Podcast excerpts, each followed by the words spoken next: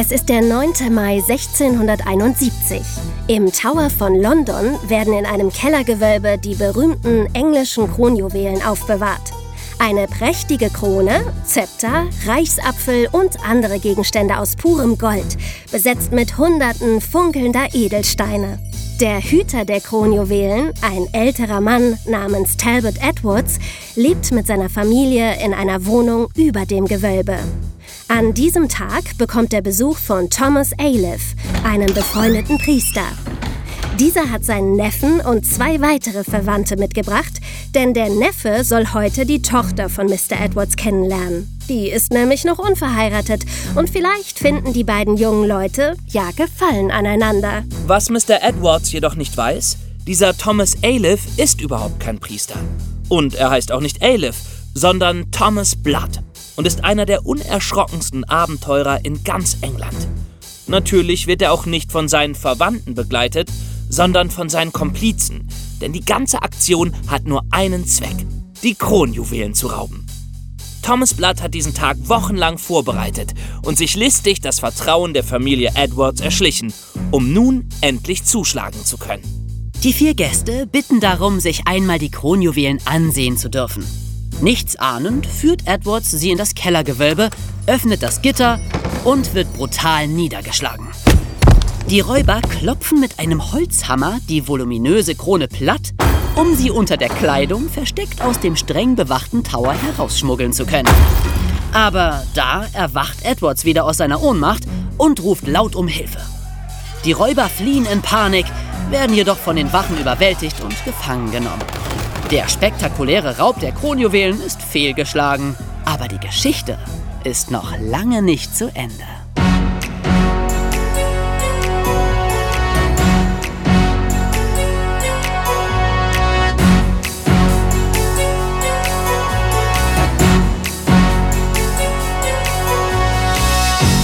Hallo und schönen guten Tag. Hi. Da Hi. sind wir wieder.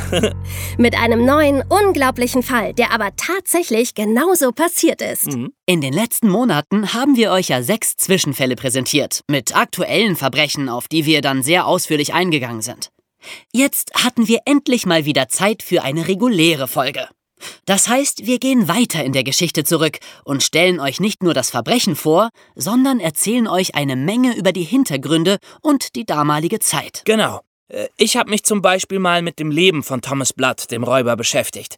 Äh, Das war nämlich so abenteuerlich, das alleine wäre schon einen ganzen Podcast wert.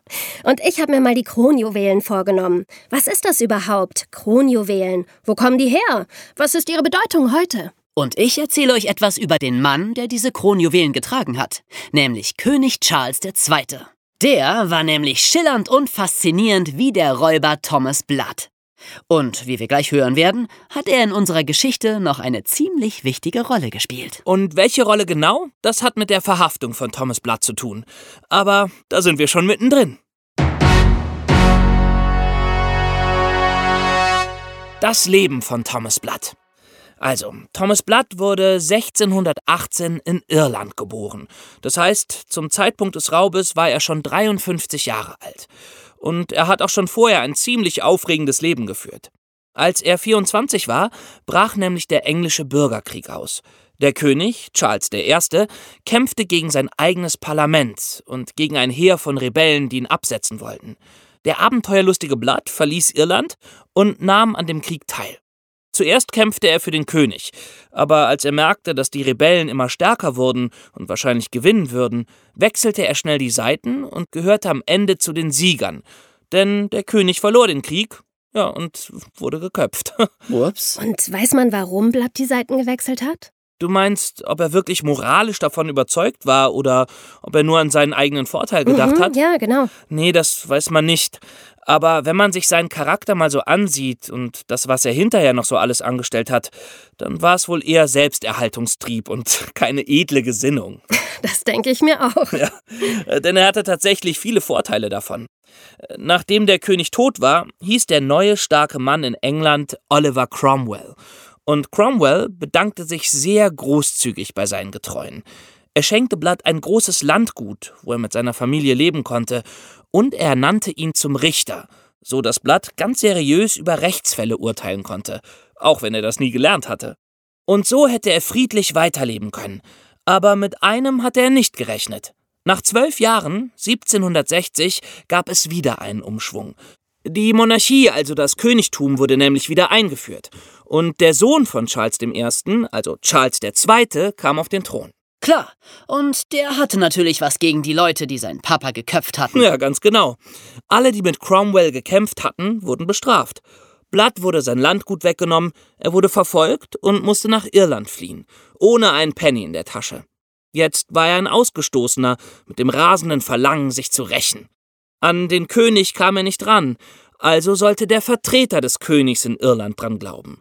Das war der Herzog von Ormond, und der lebte im Schloss von Dublin. Blood rottete sich mit anderen Feinden des Königs zusammen, um das Schloss zu stürmen, den Herzog gefangen zu nehmen und ein Lösegeld zu erpressen. Aber ihr Plan wurde im letzten Augenblick verraten, und Blood musste schon wieder fliehen, diesmal weiter weg nach Holland, denn er war jetzt einer der meistgesuchten Männer im Königreich. Seine Familie ließ er einfach zurück, ja, die mussten sehen, wie sie klarkamen. Und obwohl auf seinen Kopf eine Belohnung ausgesetzt war, kehrte Blood nach sieben Jahren schließlich doch wieder nach England zurück, unter dem falschen Namen Thomas Ailiff, also genau der Name, den er auch später beim Raub der Kronjuwelen benutzt hat. Er lebte in der Nähe von London und arbeitete als, ja, Arzt, obwohl er auch das nie gelernt hatte. Aber es hat sich wohl keiner seiner Patienten beschwert. Tja, wahrscheinlich konnten die sich nicht mehr beschweren. ja, gut möglich. Ähm, übrigens, äh, kaum war er zurück in England, da hat er auch schon wieder versucht, den Herzog von Ormond zu töten, hat seine Kutsche überfallen und wollte ihn aufhängen, aber der konnte gerade noch entkommen. Und dann hatte Blood schließlich die Idee, die Kronjuwelen zu rauben. Vielleicht sollte das auch nur ein Weg sein, um sich am König zu rächen, oder er wollte schnell zu viel Geld kommen, oder beides. Auf jeden Fall verkleidete er sich als Pfarrer und heuerte eine Schauspielerin namens Jenny Blaine an. Die sollte seine Frau spielen. Priester der englischen Kirche dürfen ja heiraten. Richtig so. Ja. Äh, damals konnte sich jeder die Kronjuwelen im Tower ansehen. Man musste nur eine kleine Gebühr an den Verwahrer Talbot Edwards zahlen. Und während der Besichtigung tat Bloods falsche Frau so, als hätte sie ganz schlimme Magenkrämpfe. Also durfte sie sich in der Wohnung von Edwards hinlegen, bis es ihr wieder besser ging. So lernten sie auch die Frau von Edwards kennen, kamen ein paar Tage später zurück, um sich zu bedanken, und so entwickelte sich sehr schnell eine Freundschaft, die vom Blatt natürlich nur gefaked war. Ja, und als er dann Edwards Vertrauen hatte, hat er das eiskalt ausgenutzt, um die Juwelen zu rauben was dann aber eben doch schiefgegangen ist. Ja, und jetzt kommt das Bekloppteste von allem. Ja, jetzt ist was ganz Seltsames passiert. Blood wurde von den Wachen verhört, weigerte sich aber zu reden und wollte nur mit dem König sprechen. Und der König hat ihn tatsächlich zu sich kommen lassen.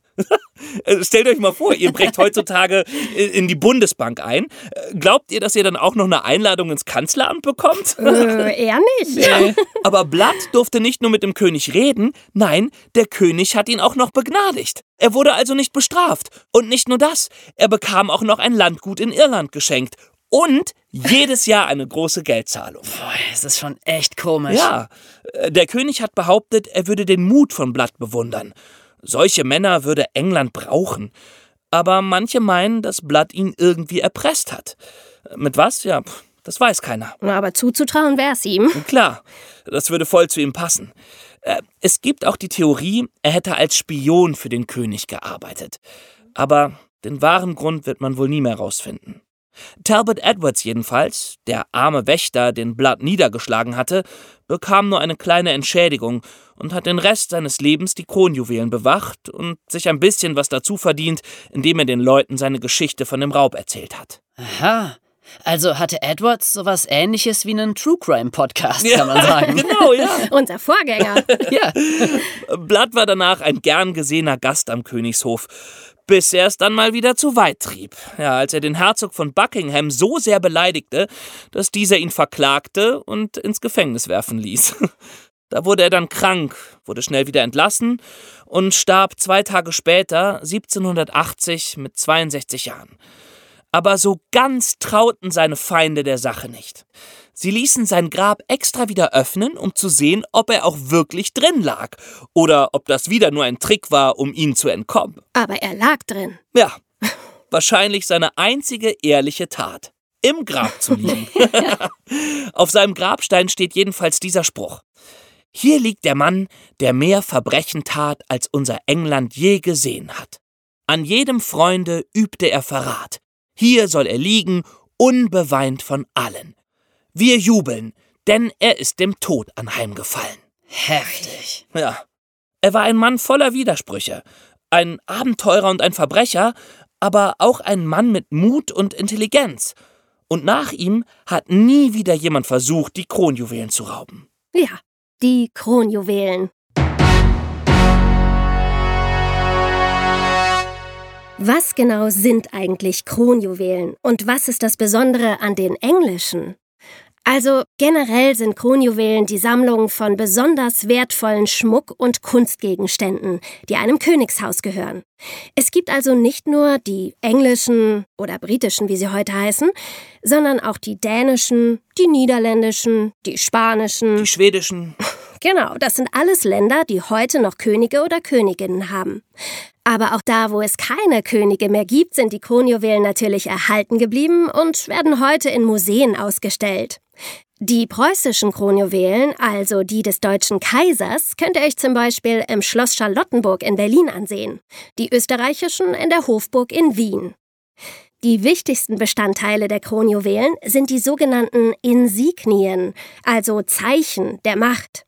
Das sind die Krone, klar, dann das Zepter und der Reichsapfel. Das Zepter ist ein Stab, meistens aus Gold, mit Edelsteinen besetzt und oft noch mit besonderen Ornamenten geschmückt. Es symbolisiert eigentlich einen Holzstab, mit dem man andere schlagen kann und ist darum ein Symbol der Macht.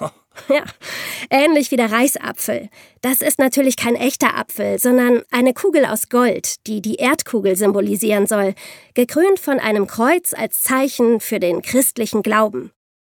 Ihr habt bestimmt schon mal Bilder von Königen oder Königinnen gesehen, wo sie die Insignien der Macht getragen haben. Auf dem Kopf die Krone, klar, in der rechten Hand das Zepter und in der linken den Reichsapfel. Dazu dann ein besonders prächtiges Gewand und das hat schon Eindruck gemacht auf alle, die dabei waren. Ist aber schon total oldschool. Ja. Ja, kann schon Außer bei sein. Eiskönigin. Stimmt. Aber das ist doch schön, wenn es glitzert, oder nicht? Na, jedenfalls, die britischen Kronjuwelen gelten heute als die wertvollste Sammlung von Diamanten und Juwelen auf der ganzen Welt. David hat ja gerade erzählt, dass es in England damals einen Bürgerkrieg gab und der König abgesetzt wurde. Dabei wurden auch die Kronjuwelen erbeutet und komplett eingeschmolzen, um zu zeigen, dass der König keine Macht mehr hatte. Als dann Charles II. doch wieder König wurde, musste er schnellstmöglich neue Insignien seiner Macht herstellen lassen. Klar, wer gekrönt werden will, braucht eine Krone. Und das war der Anfang der heutigen Kronjuwelensammlung, die sich über die Jahrhunderte immer mehr vergrößert hat. England oder Großbritannien war ja lange Zeit die Weltmacht überhaupt, hatte überall Länder erobert, Indien, Ägypten, Südafrika, die sogenannten Kolonien. Überall holten sie Gold und Edelsteine aus dem Boden oder aus den eroberten Palästen, und vieles davon wurde dann den Kronjuwelen einverleibt. Inzwischen gehören mindestens 15 Kronen dazu. Die berühmteste davon ist die Imperial State Crown. Die trägt die Königin oder, äh, jetzt ja der König, Ja. jedes Jahr zur Eröffnung des Parlaments. Die Imperial State Crown ist besetzt mit unglaublichen, haltet euch bitte fest, 2868 Diamanten. Wow. Aber das reicht noch nicht. Dazu kommen noch 17 Saphire, 11 Smaragde, 269 Perlen und 4 Rubine. Das ist echt krass. Einer der Diamanten ist der kleine Stern von Afrika. Der wurde aus dem größten Diamanten geschnitten, der je gefunden wurde, dem Cullinan-Diamanten. Aus dem wurde noch ein weiterer Diamant geschnitten, der große Stern von Afrika, der zweitgrößte geschliffene Diamant der Welt. Der wurde nachträglich in das Zepter von Charles II. eingefügt. Wahnsinn. Ja, das sind unschätzbare Werte. Und darum gibt es jetzt auch Forderungen aus Südafrika, dass die Steine zurückgegeben werden. Denn die wurden da während der britischen Besatzung aus dem Boden geholt. Aber selbst dann wären die Kronjuwelen noch die wertvollsten der Welt, oder? Ja, ich glaube schon. Äh, Da gibt's zum Beispiel noch den berühmten Koh-i-Noor-Diamanten oder, oder den Rubin des Schwarzen Prinzen. Ach ja, also wer sich für Schmuck interessiert, der muss das alles mal sehen. Äh, und du warst ja schon mal da, oder? Ja, ja, ich war da. Die Kronjuwelen werden heute immer noch im Tower aufbewahrt, aber in einem anderen Teil als damals. Insgesamt sind es 142 Einzelstücke. Auch noch Schwerter, Ringe, Diademe, silberne Trompeten oder auch sowas Verrücktes wie ein Salzfass aus reinem Gold. Das ist alleine schon 750.000 Euro wert. Wow. Und jedes Jahr kommen 2,5 Millionen Besucher, um sich die Juwelen anzusehen. Die werden dann auf Laufbändern an den Vitrinen vorbeigefahren, damit es kein Gedränge gibt. Das ist natürlich ziemlich lustig, aber leider kann man nicht stehen bleiben, um sich mal etwas näher anzusehen. Tja, denen geht's leider wie uns. Wir können auch nicht stehen bleiben, sondern müssen weiter zu unserem dritten Thema.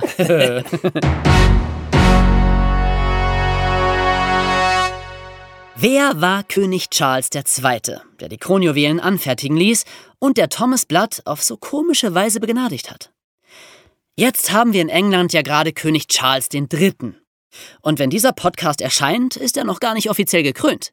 Die Krönung ist am 6. Mai 2023.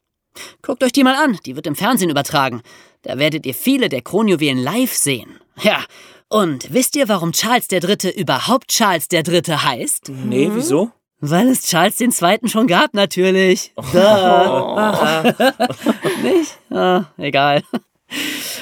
Aber jedenfalls der Unterschied könnte nicht größer sein. Charles III. ist ja ein ziemlich zurückhaltender und ruhiger Mann. Mhm. Charles II. war das genaue Gegenteil.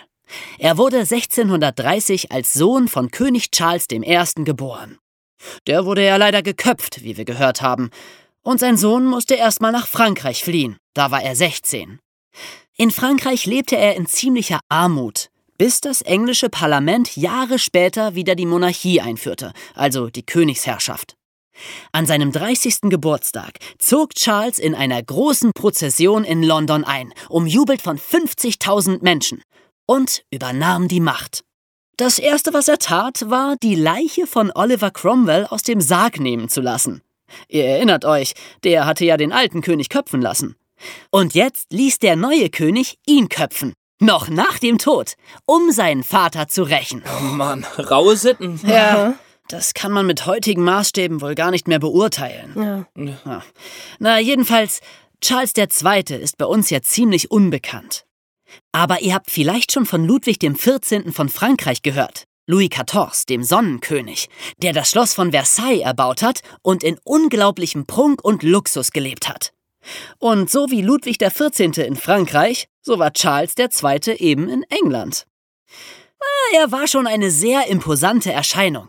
1,85 groß. Das war damals riesig. Immer prächtig gekleidet und mit einer langen schwarzen Lockenperücke. Stellt euch mal Charles III. so vor. Oh, ja, wenn es schön macht. Ja. Er war bekannt als The Merry Monarch, der fröhliche König. Ja, er hatte ja während seiner Flucht so wenig Geld gehabt und jetzt wollte er wohl alles nachholen. Es gab prächtige Feste, Musik und immer gut zu essen. Natürlich nur für die Reichen. Charles war zwar verheiratet, aber das nahm er nicht so genau. Er hatte hunderte von Geliebten und wahrscheinlich genauso viele Kinder. Aber weil die eben nicht von seiner offiziellen Ehefrau waren, hat er nur ein paar von ihnen anerkannt. Und ein Paar heißt übrigens 14. ja. Wisst ihr übrigens, wer eine direkte Nachfahrin von ihm war? Nein. Prinzessin Diana. Quasi seine Ur-Ur-Ur-Urenkelin oder so. Naja, und damit stammen natürlich auch ihre Söhne, Prinz William und Prinz Harry, von ihm ab. Charles II. hat's also tatsächlich wieder ins Königshaus geschafft. Das heißt, wenn William irgendwann König wird. Genau. Dann sitzt wieder ein Nachfahre von Charles II. auf dem Thron. Krass. Aber Charles tat natürlich auch andere Dinge als nur zu feiern, klar. Er soll tatsächlich ein ziemlich guter König gewesen sein. Er förderte zum Beispiel sehr stark die Wissenschaft und die Kunst. Er kannte sich selber gut in Physik, Chemie und Mathe aus. Der berühmte Wissenschaftler Isaac Newton lebte in seiner Zeit und entdeckte das Gravitationsgesetz. Einer der berühmtesten englischen Komponisten, Henry Purcell, wurde von ihm gefördert. Und im Theater, jetzt kommt's, hat er erlaubt, dass die weiblichen Rollen endlich von Frauen gespielt werden dürfen. Hä? Wie? Ja, Bis dahin waren Frauen nämlich auf der Bühne verboten. Alle Frauenrollen wurden von Männern in Frauenkleidern gespielt. Oh Mann, wirklich ein weiser König. Ja. Ja, sag ich doch. Oder er wollte einfach nur schöne Frauen auf der Bühne sehen. Ja, oder so. Aber es gab in seiner Regierungszeit auch zwei große Katastrophen, die er wohl sehr gut gemeistert hat. 1665 wütete eine Pestepidemie, bei der 70.000 Menschen starben. Und schon ein Jahr später, 1666, brach der berühmte große Brand von London aus, bei dem fast die ganze Stadt in Schutt und Asche gelegt wurde. Der König selbst hat bei den Löscharbeiten geholfen, obwohl er dabei sein Leben riskiert hat. Und sobald die Trümmer abgekühlt waren, hat er damit begonnen, die Stadt noch schöner und prächtiger wieder aufzubauen. Wenn ihr die St. Paul's Cathedral kennt, so eine große weiße Kirche mit einer riesigen Kuppel, eins der Wahrzeichen von London, die ist nach dem Brand extra errichtet worden. Und was damals so ein richtiger König war, der führte natürlich auch Kriege. Charles führte einen Krieg gegen Holland. Allerdings nicht in Holland, sondern in Amerika. Da hatten die Holländer nämlich eine Stadt gegründet, die hieß New Amsterdam. Und diese Stadt eroberten die Engländer und benannten sie um in New York. ja. Und wer weiß, ohne Charles II. würde man in New York vielleicht heute noch Holländisch sprechen. Tja. Gestorben ist er dann schon recht jung, 1685 mit 54 Jahren. Also, ihr seht, das war ein sehr interessanter und vielschichtiger König. Über den würde ich gerne mal einen Spielfilm sehen, glaube ich. Oder ein Hörspiel hören. Aber warum er Thomas Blood nun wirklich begnadigt hat, wird trotzdem immer ein Geheimnis bleiben. Wow. Da haben wir euch heute mit einer Menge Wissen zugeknallt. Ja, so sind wir. Aber eine letzte Frage haben wir natürlich noch. Könnte das heute auch noch passieren? Also, ich war ja da. Ich war ja im Tower. Ich bin auf diesen Laufbändern gefahren und habe die Kronjuwelen besichtigt. Ich bin absolut sicher, die kann heute kein Mensch mehr stehlen. Man muss erstmal in den Tower rein und dann ja auch wieder rauskommen. Der heißt zwar Tower, aber ist ja nicht nur ein Turm, sondern eine riesige Burg mitten in London mit vielen Toren und einem Graben drumherum. Überall sind Wachen und die Mauern und Panzertüren sind meterdick. Echt, ich habe noch nie solche Panzertüren gesehen, nicht mal im Film.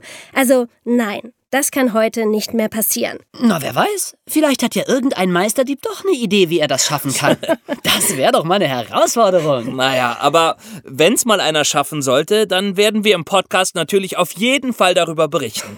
Darum abonniert uns, dann verpasst ihr keine neuen Folgen. Da kommen noch einige. Und wenn es euch gefallen hat, lasst uns gerne ein paar Sterne da. Wir Ja. freuen uns darüber. Also, bis zum nächsten Mal. Ciao. Bye. Tschüssi. Goodbye. Willst du hören, wie David, Jonas und Emma dieses und andere wahre Verbrechen der Weltgeschichte am eigenen Leib miterleben? Willst du wissen, was es mit dem geheimnisvollen magischen Buch auf sich hat, mit dem sie durch die Zeit reisen können? Dann hör dir die Hörspiele zum Podcast an. Erwischt. Zeitreise ins Verbrechen. Auf Spotify, Amazon Music Unlimited, Apple Music und allen anderen gängigen Streaming-Plattformen.